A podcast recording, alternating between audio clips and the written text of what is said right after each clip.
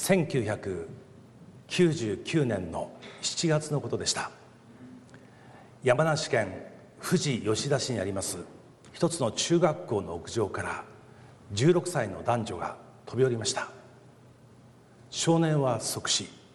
少女はかろうじて少年の腕の中で生き延びました。少年が元暴走族のリーダーであったことから警察は当初シンナー乱用による衝動的な自殺だとこの事件を見ておりました。しかし生き残った少女の証言から事実がそうでないことが次第に明らかになっていきます。少女は日頃から大人との関係とりわけ両親との関係がうまくいかず悩みそして少年に死にたい死にたいと繰り返していました。その度に少年は少女を慰め励ましなんとか生きながらえてきたんです。しかしその日屋上に登った少女は「私もうダメ。今日はここから飛び降りて死ぬ」そう言います。もはや止めることができないと悟った少年は「分かった。じゃあ俺も一緒に死ぬ」と言って手に手を取って4階建ての屋上から飛び降りたんです。飛び降りてその短い空中の中で少年はしっかりと少女を引き寄せ抱きしめました。そして体を反転して自分の背中から地面に叩きつけられていったんです。その少年の体がクッションとなって少女は生き延びました。しかも地面に叩きつけられる直前少年は空中で少女に向かって「生きろ!」と叫んだのです。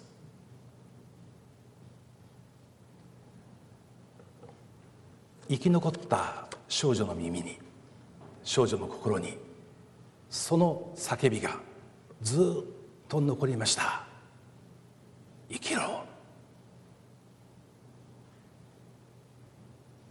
やがて少女はこう書きました私は親との関係がうまくいかず死のうと思っていた。でもあの日彼から新しい命をもらって全く世界が変わった。目が見えるということ耳が聞こえるということ言葉がしゃべれるということ。この当たり前のことがとても素晴らしいことのように思えるようになった。私はもう死なない。一年後その現場にたくさんの暴走族の仲間が集まってきました。しかしその日誰も車やバイクでその場に乗りつける者はおりませんでした。皆静かに無言で黙々と歩いてその場に集まり少年の死を悼んだといいます。先ほど歌っていただいた十字架のキリストは十字架の上で両手を広げ私たち一人一人に向かって叫ばれます。生きろ。私があなたの代わりに死ぬからあなたには生きてほしい。生きろ。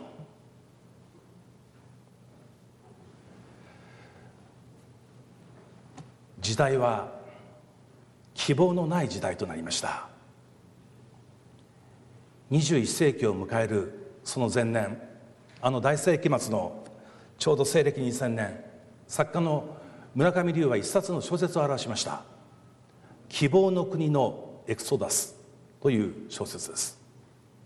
その小説の中で彼は中学生にこう言わせてるんです。この国ではお金を出せば何でも手に入る。しかし希望だけがない。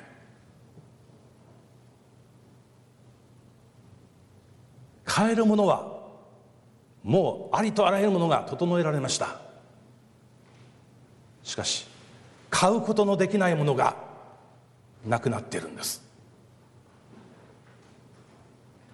大人の作ったこの社会のその現実を敏感に感じているのは若者たちです。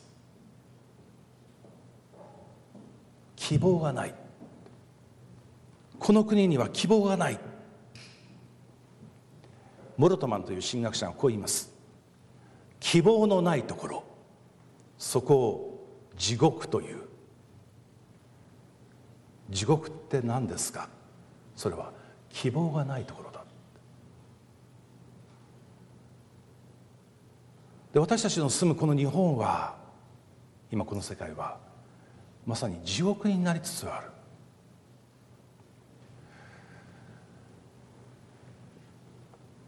第二次世界大戦の頃ドイツが一つの大きな実験をしたと言われています。アウシュビッツという収容所で一つの大きな実験がなされた。それは希望を奪い取っても人は生きていくことができるかというテーマの実験だったと言われています。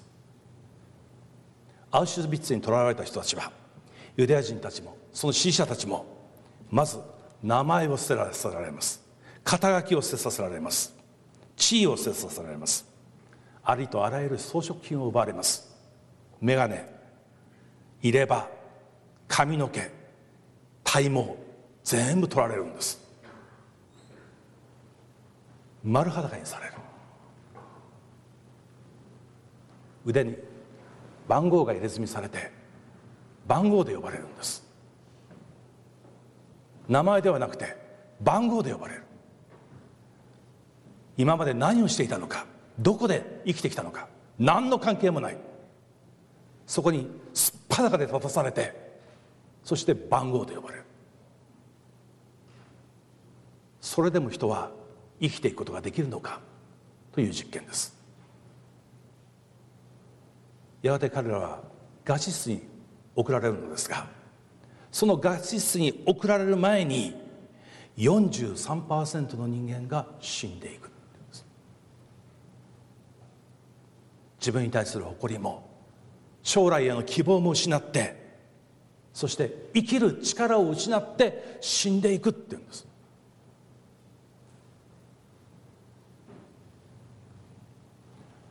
そのアウシュビッツを生き延びた一人の医師がおりました。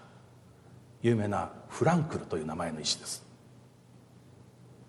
誰がこの実験場の中で最後まで生き延びたのか。健康なもの若い者そうではなかった。彼よりも若くて健康な者は次々死んでいきました。生き残ったのは希望を持ち続けたものだっていうんです。その希望って何か？誰かが。自分を待っている。私が愛さなければならない人が私を待っている。その希望だったっていうんです。帰ったら温かいスープが待ってるとか温かいお風呂が待ってるとかいうことではなくて自分を待ってる人がいる。この希望がその絶望的な実験場の中にあってなお命を保たてさそう言います。希望のないこの時代。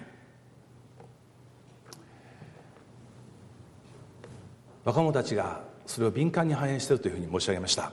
昨年私はキリスト教独立学園山形県にありますキリスト教独立学園独立学園の校長をしております安住力也という先生のお話を伺いました。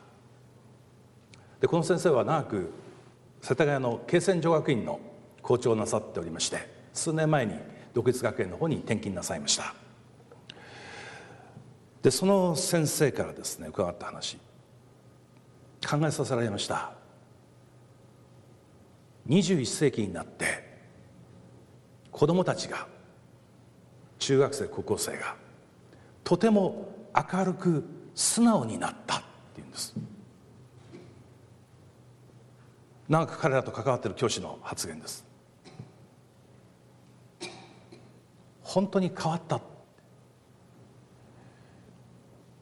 無性に妙に素直で明るくなったと言うんです。なるほど。私も20年前まで教師やりまして数年前またあの現場に戻ったんですけども子どもたちが本当に変わりました。みんな素直で優しいんです。明るいんです。あこの変化何なんだろうって思っておりましたら安住先生も同じことをおっしゃった。なぜ子どもたちが素直で明るくなったのか。彼はこう言いました。実は高校生の66%が3人に2人が自分はダメな人間だと思っている。調査ですね。アンケート調査から明らかなデータです。自分はダメな人間だと思ってる。そして3人に1人は自分は孤独だと思っている。で自分はダメな人間自分は孤独だと思ってる人間は深い実存不安を抱えてるんです。実存的な不安。それは何か。自分のような人間が生きていていいんだろうかという不安です。自分のようなダメな人間が生き続けていいんだろうかって。高校生の3人に2人はそう思ってる。だから人から嫌われないように人から好かれる自分を演じなければならない。明るく素直で良い子を演じなければならない。それが習慣化してしまってみんな明るくて妙に明るくてそして素直。でも心にはみんな闇を抱えてるっていうんですキリスト教独立学園に行きまして安住先生が繰り返し生徒に語っている一つの聖書の言葉があるそうです。信玄の37章の4節なんですけれどもこういう言葉です。主に自らを委ねよ。主はあなたの心の願いを叶えてくださる。主に自らを自分の全てを委ねなさい。そうすれば神様はあなたの心の願いを叶えてくださる。でここのここで言う心の願いを安住先生は最新欲求。最新というのは最も深いところの欲求。心の一番深いところの欲求。それを神様は叶えてくださるから神様にあなたの人生をお任せしなさい。でこのことをですね生徒たちに何度も話すそうです。出ます。あなたの一番深いところの心の願いは何か？それを知れって言う。私が本当に望んでいるのは何なんだろうか、ね、まあ大きな家に住みたい。でもそれ手段であって目的ではないんですよね。大きな家に住むことによって何が得られるのか？それを問い詰めていくわけです。そうすると一番自分が望んでいることは何なのかというのが見えてくる。それを高校時代しっかりと捉えなさいと。彼は教えているそうです。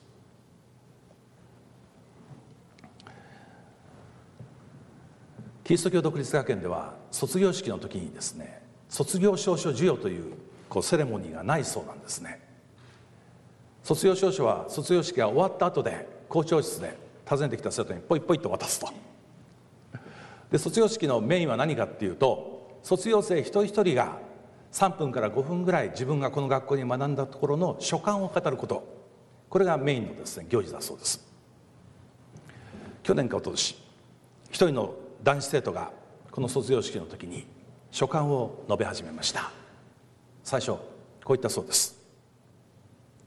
お母さん僕のこの書簡を聞いても決して自分を責めないでください。そう息子が語り始めたら親としてはドキドキですよね。お母さん僕のこの書簡を聞いても決して自分を責めないでください。彼が何を語ったのか。中学校の頃彼とお母さんとの関係はあまり良くなかった。よく喧嘩をしておりました。ある時お母さんと対決して対立してそして怒り狂ったお母さんが彼の首を絞めたそうです。思いっきり。母親に首を絞められて息子は思った。もう誰も信じられない。生きていても仕方がない。もう自分は一生誰も信じないで生きていくんだ。誰も愛さないで生きていくんだそう思ったそうですそれが彼の原体験でした。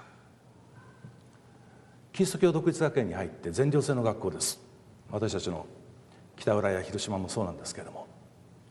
全寮制の学校というのは非常に濃密な人間関係をそこで経験することになります。その濃密な人間関係の中で彼も少しずつ変わっていった。そして卒業間近にした最後の聖書の時間に再びこの安住先生がクラスの中で先ほどの信玄37章の4節。主に自らを委ねよ。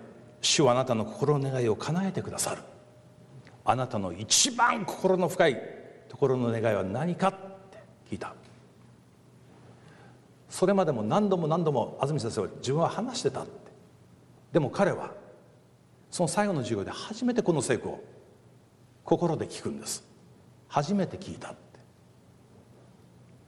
そして書簡の中でその聖書の言葉を聞いて自分は自分の心の一番深いところの願いは何なんだろうか必死に考えた。分かった。誰かから愛されていきたい。誰かを愛していきたい。誰かから信じられたい。誰かを信じたい。それが僕の一番心の底にある願いだということが分かりました。分かった時初めて心に平安がやってきました。初めて生きることに希望が持てました。だからお父さんお母さん僕は本当に感謝してます。ありがとうございました。書簡を結んだそうです。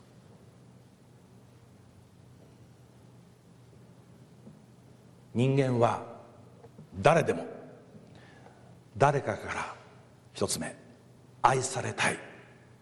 二つ目褒められたい。三つ目必要とされたい。そして四つ目誰かの役に立ちたいという基本的な欲求を持っている。と言われます。誰も誰からも愛されずに褒められずに必要とされずに誰かの役に立たずに生きていくことはできない。誰かの愛を感じて誰かの褒め言葉を聞いて必要とされてるんだということを実感して役に立ってるんだなということに感謝しながら人は初めて生きていくことができるんです。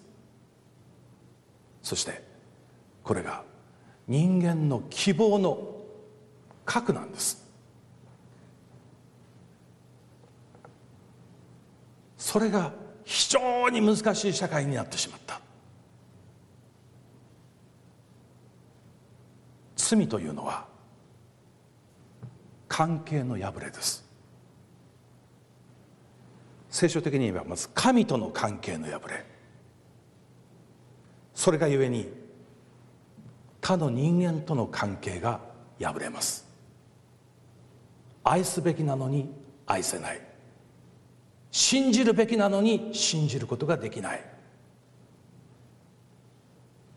大切にすべきなのに大切にできないという破れが生じる。そしてそれは自分自身との関係の破れなんです。自分も信じることができない。自分も受け入れることができない。愛することができない。という破れ。ここにみんな苦しむんです。神様から今日午前中話しました。神様から与えてもらったこの命を自分自身で受け入れたり愛したり感謝したりすることができない。そして神様が与えた他の命を愛すること受け入れること感謝することができない。この罪のためにみんな苦しんでる。病気であることは苦しいです。貧しいことも苦しい。でもまだ耐えられる。しかし愛されない。信じられない。その苦しみは耐え難いものがある。まさにその希望のない地獄が今私たちの住んでる社会の中に少しずつ少しずつ広がっている。この現実は私たちは毎日のニュースやテレビのニュースや新聞報道を通して知ることになります。いじめによって自殺した少年。母親によって虐待されて殺されていく子どもたち。幼い子どもたち。大人の醜い争い。みんなこの罪のゆえです。でこの問題を解決するのが聖書によればキリストの十字架なんです。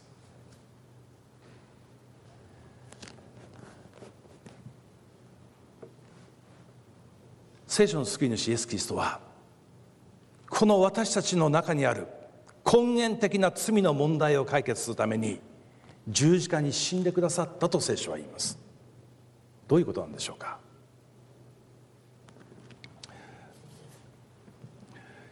まず一人の人の物語から考えてみたいと思うんですが多分皆さん聖書をお持ちではないと思いますのであの私が読みますのでお聞きになってください。さてイエスはエリコに入ってその町をお通りになった。ところがそこにザーカイという名の人がいた。この人は酒税人の頭で金持ちであった。エリコというのはエルサレムという町から20キロぐらい離れたところにある町です。ですね。でこれからイエス様はイエス・キリストはエルサレムに旅してるんです。向かって旅をしてるんですけどもその途中でエリコに立ち寄った。でこの町に入ったところにその町にザーカイという人がいた。でこのザーカイは、えー、酒税人の頭で金持ちだった。彼仕事があるんです。地位もあります。酒税人の頭ですから。しかも金持ち財産もあるんです。ですね。仕事があって、ね、地位もあって財産もあって。もう言うことないですよ。でも彼は酒税人の頭なんです。酒税人というのは税金を集める人です。今の税務署のお役人みたいなもんですけど。今の税務署のお役人と違うのはこの2000年前のユダヤの国で酒税人税金を集める人というのは社会の三大嫌われ者の一つでした。ユダヤ人の社会で嫌われていた人々は3種類ありました。一つはハンセン病の人々。二つ目遊女。三つ目酒税人。人間扱いされなかった。なぜならば税金は神の民を称していたユダヤ人から敵国のローマ帝国へ全部持っていかれるんです。そのローマの手先となってローマの犬となって同胞ユダヤ人から税を集める。しかも定められた額以上のものを集めては自分の懐を肥やしているようなそういう酒税に誰も尊敬していない。もうユダヤ人社会では意味嫌われていて彼らは決してこのような礼拝の場に集うことができませんでした。彼らと話しかける者もいない。一緒に食事する者もいない。同じ屋根の下に寝る者もいない。みんなから嫌われていた。その酒税人の頭だった、ね、仕事はある。地位はある。お金はある。誰も。しかし愛がないんです。誰からも愛されてないんです。彼の周りに近寄ってくる者はいました。でも彼を慕って慕ってあの近寄ってくるんじゃない。彼の持っているお金を慕ってやってくるんです。ものすごい孤独感と寂しさを抱えながらこのザーカイは生きていたんです。これも現代と同じですね。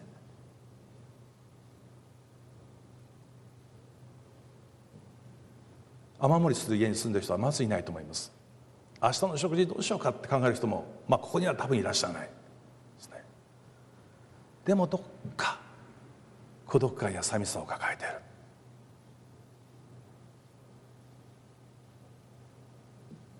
とりわけザーカイはその孤独感寂しさが強かった。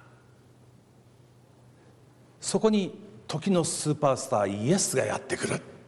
噂を聞いたんです。会いたいと思いました。この人と出会って人生が変えられた人たちはたくさんいるって噂を聞いてた。もしかしたら自分の人生も変えてもらえるんじゃないか。そんな期待を持っていました。彼はイエスがどんな人か見たいと思っていたが背が低かったので群衆に遮られて見ることができなかった。あのこの間ねオリンピックでメダルを取った人たちが銀座をパレードした時に50万人でしたっけ？5万人でしたっけ？ものすごい人が集まりましたよね。で人垣が作られるわけです。でイエス様が通っている。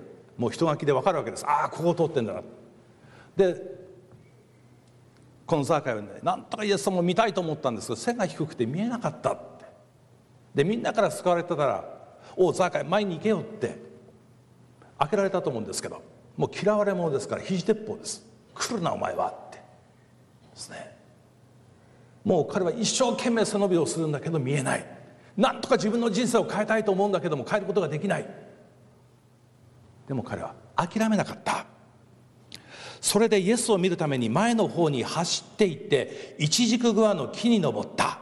そこを通られるところだったからである。十数年前私もエリコの町に行きました。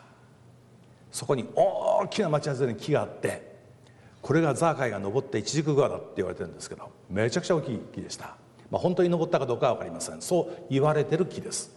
ですね。大の大人が一人の人間を見るために木によじ登るんです。なんとか見たいと思った。必死に彼が自分の人生を変えたいと思っているのが分かります。イエスはその場所に来られた時上を見上げて言われた。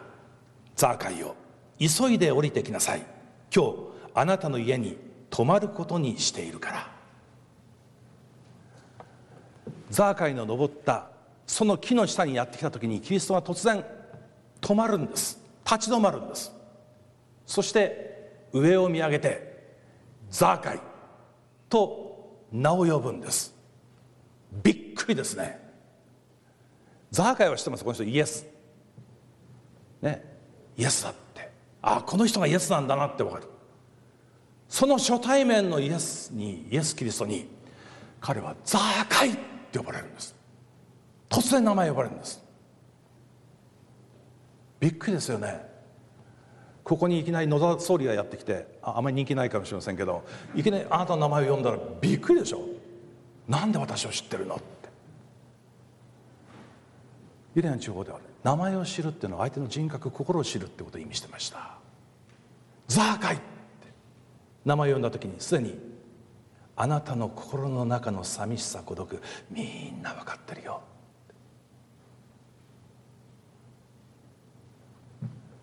驚く境にキリストはさらに驚くことを言った。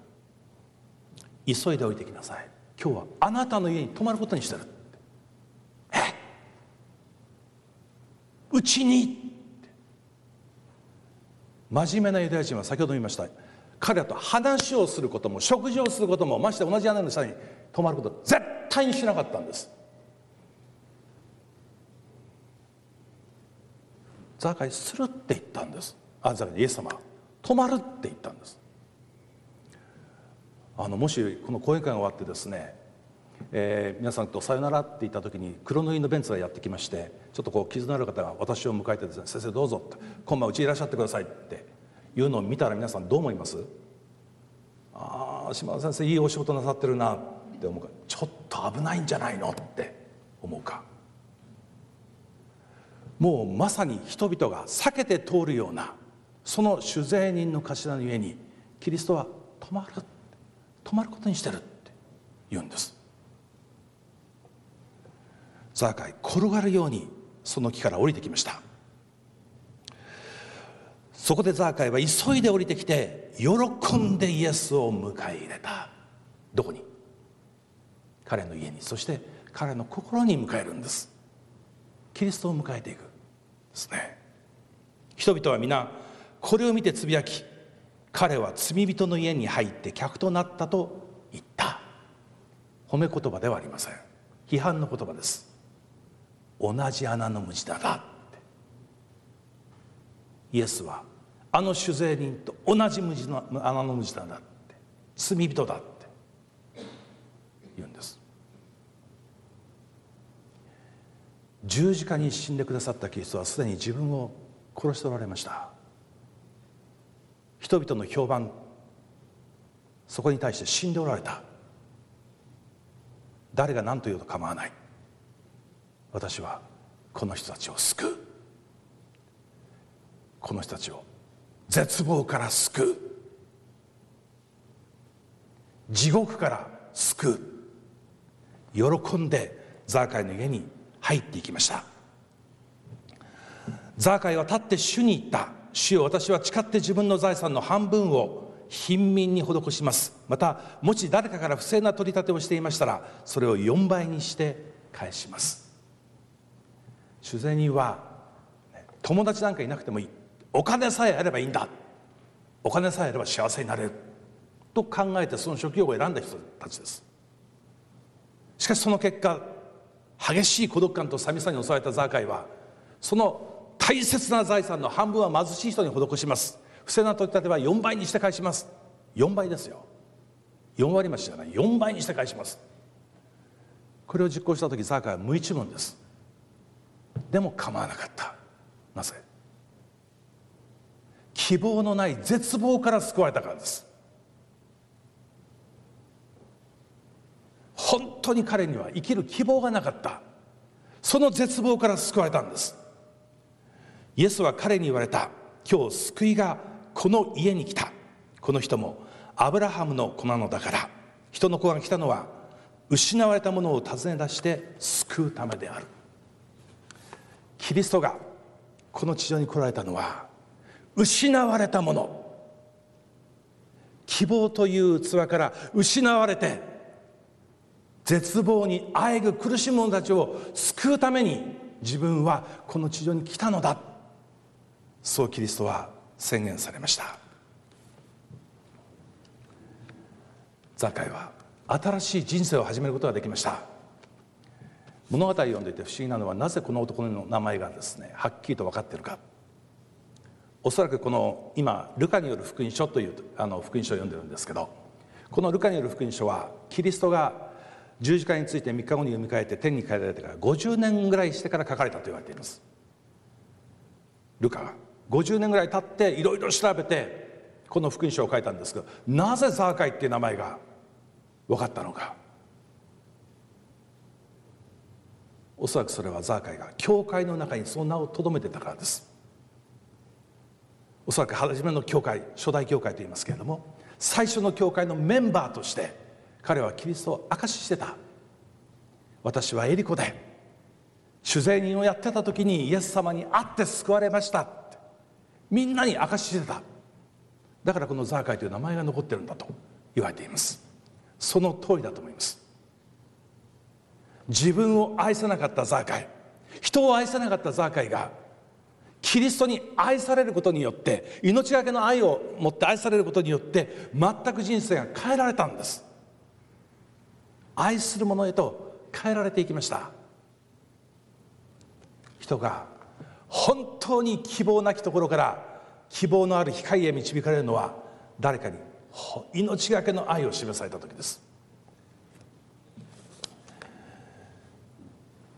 教師をしております時に森下はじめさんというですね精神科の医師と知り合いになりました。で、まあ、一回お会いしていろいろお話をさせていただいてそれからもう何十年も経っていたある日ですね本屋さんにあので本を見てたらその森下はじめ先生の書いた本が一冊あの出てたんですね。で早速買って読みました。で森下先生というのはですね不登校の子どもたちを扱うことを専門にしている、え先生です。でその先生の書いてる本の中に一つの物語がありましたのでご紹介します。斉藤剛君。彼は中学校の時から学校に行けなくなりました。不登校になった。不登校の子っていうのは自分に対する欲求水準が非常に要求水準が高いんですね。こうあるべきだって。いう基準が非常に高くてそれに達することのできない自分が恥ずかしくてだんだん人前に行くのがあの遠ざかっていくような、まあ、そういうタイプの非常に感受性の強い子が多いというふうに言われています。剛君も中学校から学校に行けなくなりました。しかし公立の中学校でしたのでところてん的に卒業してそして、えー、いくつかのアルバイトを試みるんですけどもどの仕事も長続きしませんでした。長続きしないたびに落ち込むんです。自分はダメな人間だ。ってでそれを支えていたのが森下はじめ先生でした。定期的なカウンセリングの中で、えー、剛君を励ましそして近づけていたですね。ところがある日剛君が予約もないのにクリニックを訪ねてきまして雲の熊の顔のついた大きなですね大きな顔のついた、えー、キーホルダーをひょいと森下先生に差し出すんです。先生これ僕の形見や取っといて。今まで僕を人間扱いしてくれてありがとうね。と言って去っていく。でその後ろ姿を見て森下先生まずいと思いました。すぐ受話器を取ってお父さんに電話をかけます。お父さんもう僕の力では限界や。あとはお父さんだけが頼りや。頼むで。お父さん剛君今晩死ぬで。受話器の向こうでうなずく気配がありました。果たしてその晩剛君はお父さんの目の前でガソリンをかぶるんです。何杯も。何杯もかぶる。そしてライターを取るんです。お父さんじっとその姿を見てる。やがてお父さん剛君に静かに歩み寄っていきます。そして抱きしめる。強く抱きしめる。そして言うんです「剛火をつけろ。俺も一緒に死ぬ」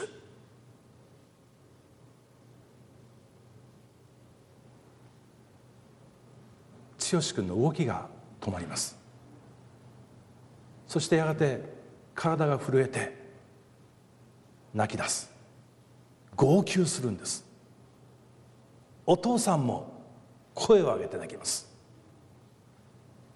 親子が抱き合って声を上げて泣いた時に剛君はやがてライターを床に落とす。次の日剛君は森下先生に一つの手紙を書きました。自分は今まで生きる価値のない人間だと思っていた。生きていても仕方のない人間なのだと思っていた。でも昨べお父さんは僕と一緒に死ぬと言ってくれた。自分は生きていてもいい人間なのだと分かった。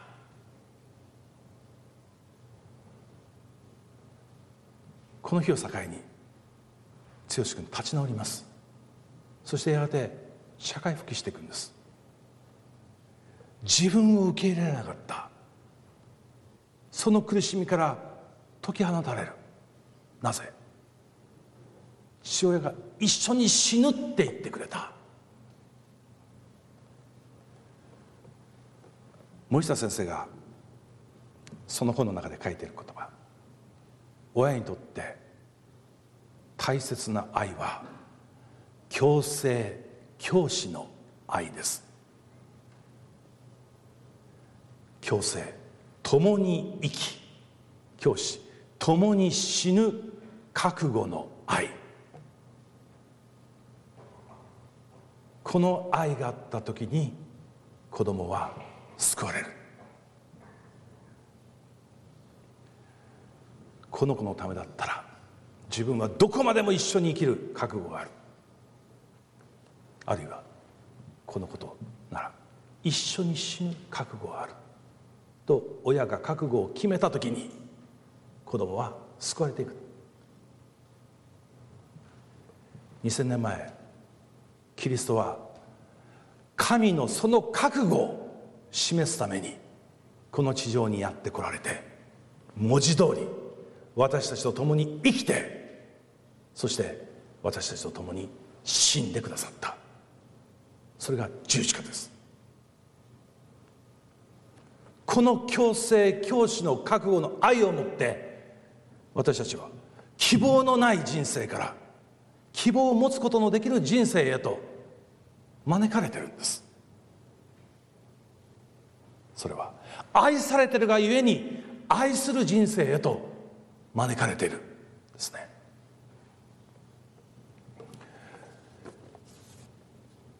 あのパ・リーグでですね今年は日日本ハムファイターズが日本ハムファイターズよかったですかね。優勝しましたね。監督栗山英樹という1年目の監督があの優勝しました。ご存知ですか？栗山英樹さん。で彼はですねプロ野球選手としてはちょっと変わってるんですね。なぜ変わってるかというと出身大学が学芸大学なんです。東京学芸大学。で東京学芸大学ってご存知のように教員養成の大学です。あの教師を養成する大学なんですね。そこからプロ野球の選手って今まで一人もあの出たことがないんですけど、まあ、彼が最初のプロ野球選手になりました、まあ、テスト生で入ったわけです。で、まあ、あの一生懸命努力に努力を重ねてレギュラーを取った時に一つの病に侵されて彼は倒れるんです。メニエル氏病というですね、えー、病気でした。スポーツ選手にとっては致命的です。平衡感覚が失われていく病気なんですね。でその病気から彼はですね復活してまたレギュラーを取ってゴールデングラブ賞とか、ね、いろんな賞をもらう選手になっていくわけなんですけれどもある時母校の学芸大学に招かれて後輩を前に講演をしたことがあったそうです。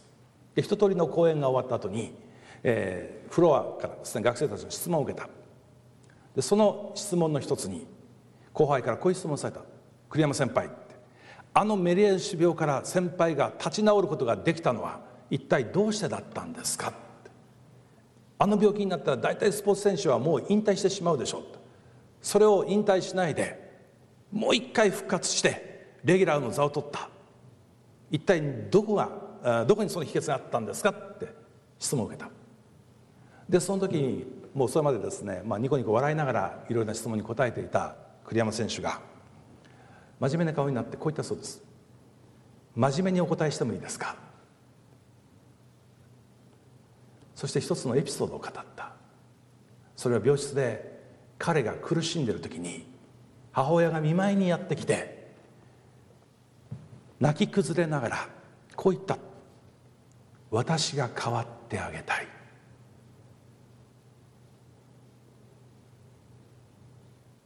その涙を見て言葉を聞いてこの病気には絶対に勝たなきゃダメだと思った。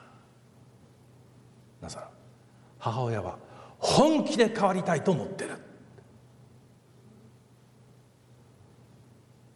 伝わってきた。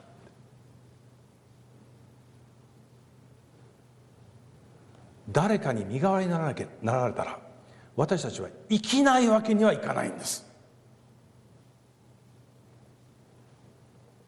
2000年前キリストは十字架に私があなたの代わりに死ぬからあなたには生きてほしい。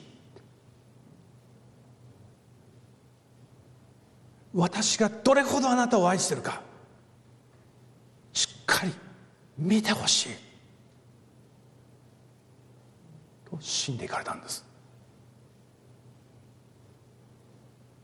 希望を失うな。あなたを愛してる人がいる。天の父はあなたを愛している。だから私をこの十字架に引き渡した。あなたのために引き渡した。あなたが生きることを期待している。あなたを必要としている。あなたには生きてほしい。命がけの愛を知った以上私たちはうつむいてるわけにはいかないんです。目を上げてその愛してくださったお方に応えていかなきゃいけない。ですね。一人の青年の手記をご紹介します。ちょっとこれも長いんですが「父の手話」というタイトルです。俺には母親がいない。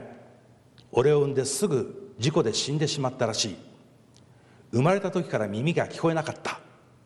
物心ついた時にはもうすでに簡単な手話を使っていた。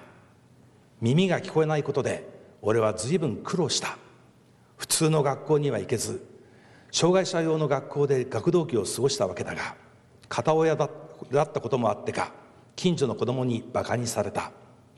耳が聞こえないから何を言われたか覚えていない。というか知らないがあの見下すようなバカにしたような顔は今も忘れられない。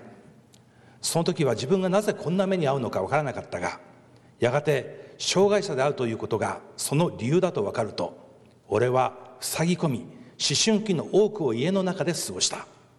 自分に何の日もなく不幸な目に遭うのが悔しくて仕方がなかった。だから俺は父親を憎んだ。そして死んだ母親すら憎んだ。なぜこんな体に産んだのか。なぜ普通の人生を俺にくれなかったのかと。手話では到底表しきれない思いを暴力に変えて叫んだ。時折爆発する俺の気持ちを前に父は抵抗せずただただ涙を流しすまないと手話で言い続けていた。その時の俺は何もやる気が起きずすさんだ生活をしていたと思う。そんな生活の中での唯一の理解者が俺の主治医だった。俺が生まれた後耳が聞こえないと分かった時からずっと見てくれた先生だ。俺にとってはもう一人の親だった。何度も悩み相談に乗ってくれた。俺が父親を傷つけてしまった時も優しい目で何も言わず聞いてくれた。仕方がないともそういう時もあるともそんなことをしていてはダメだとも言わず咎めることも慰める慰めることもせず聞いてくれる先生が大好きだった。そんなある日どうしようもなく傷つくことがあって泣いても泣ききれない。悔しくてどうしようもない出来事があった。内容は書けないが俺はまた先生のところに行って相談した。長い愚痴のような相談の途中多分死にたいということを手話で表した時だと思う。先生は急に怒り出し俺の方を思いっきり殴った。俺はびっくりしたが先生の方を向くとさらに驚いた。先生は泣いていた。そして俺を殴ったその震える手で静かに話し始めた。ある日俺の父親が赤ん坊の俺を抱えて先生のところへやってきたこと。検査結果は最悪で俺の耳が一生聞こえないだろうということを父親に伝えたこと。俺の父親がすごい剣幕でどうにかならないかと詰め寄ってきたこと。そして次の言葉は俺に衝撃を与えた。君は不思議に思わなかったのかい？君が物心ついた時にはもう手話が使えていたこと。確かにそうだった。俺は特別に手話を習った覚えはない。じゃあなぜ？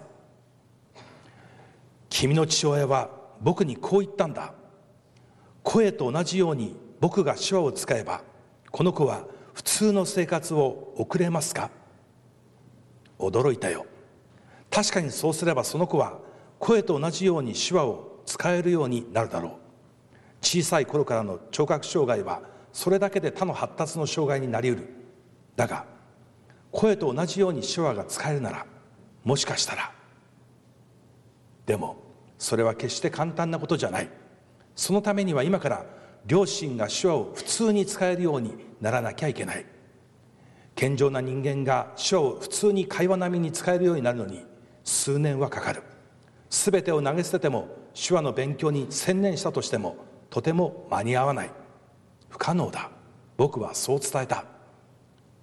しかしその無謀な挑戦の結果は君が一番よく知っているはずだ。君の父親はね何よりも君の幸せを願っているんだよ。だから死にたいなんて言っちゃダメだ。聞きながら涙が止まらなかった。父さんはその時していた仕事を捨てて俺のために手話を勉強したのだ。俺はそんなこと知らずに大した収入もない父親をバカにしたこともある。俺が間違っていた。父さんは誰よりも俺の苦しみを知っていた。誰よりも俺の悲しみを知っていた。そして誰よりも俺の幸せを願っていた。濡れる頬を拭うこともせず俺は泣き続けた。そして父さんに暴力を振るった自分自身を憎んだ。なんてバカなことをしたのだろう。あの人は俺の親なのだ。耳が聞こえないことに負けたくない。父さんが負けなかったように幸せになろう。そう心に決めた。今俺は手話を教える仕事をしている。そして春には結婚も決まった。俺の障害を理解してしてくれた上で愛してくれる最高の人だ。父さんに紹介すると母さんに報告しなきゃなと言って父さんは笑った。でも家に向かい線香をあげる父さんの肩は震えていた。そして家を見たまま話し始めた。俺の障害は先天的なものではなく事故によるものだったらしい。俺を連れて歩いていた両親に居眠り運転の車が突っ込んだそうだ。運よく父さんは軽傷で済んだが母さんと俺はひどい状態だった。俺は何とか一命を取り留めたが母さんは回復せず死んでしまったらしい。母さんは死ぬ間際父さんに遺言を残した。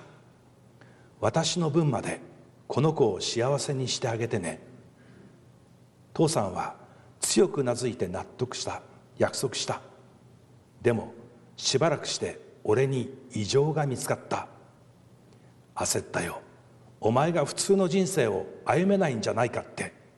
約束を守れないんじゃないかってな。でもこれでようやく約束果たせるかな。なあ母さん。最後は手話ではなく上を向きながらつぶやくように語っていた。でも俺には何と言ってるか伝わってきた。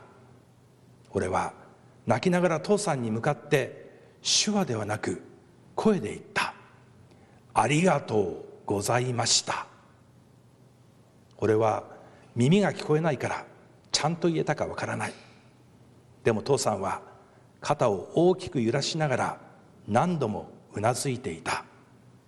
父さん天国の母さんそして先生ありがとう。俺今幸せだよ。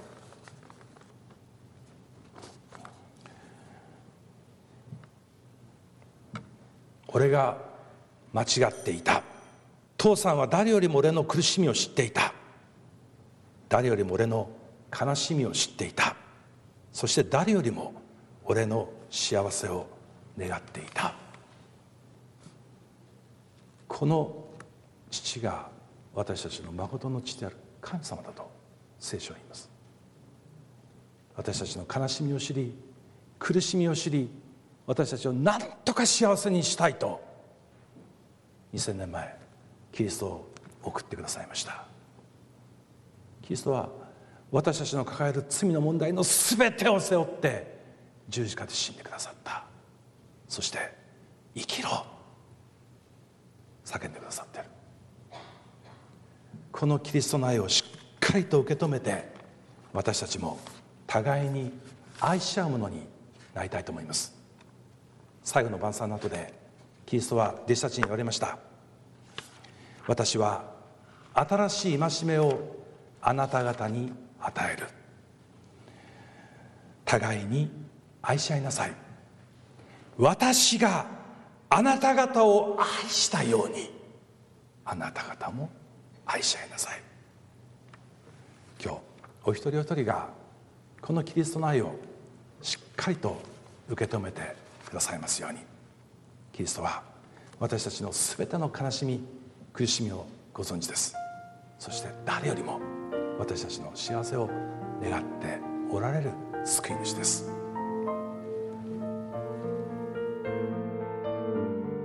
ディアは AudioVerse の提供でお送りしました。 AudioVerse では福音を広めるためにお説教やセミナーなどの音声映像の無料配信を行っています。詳しくは http コロンスラッシュスラッシュ www.audioverse.org へアクセスしてください。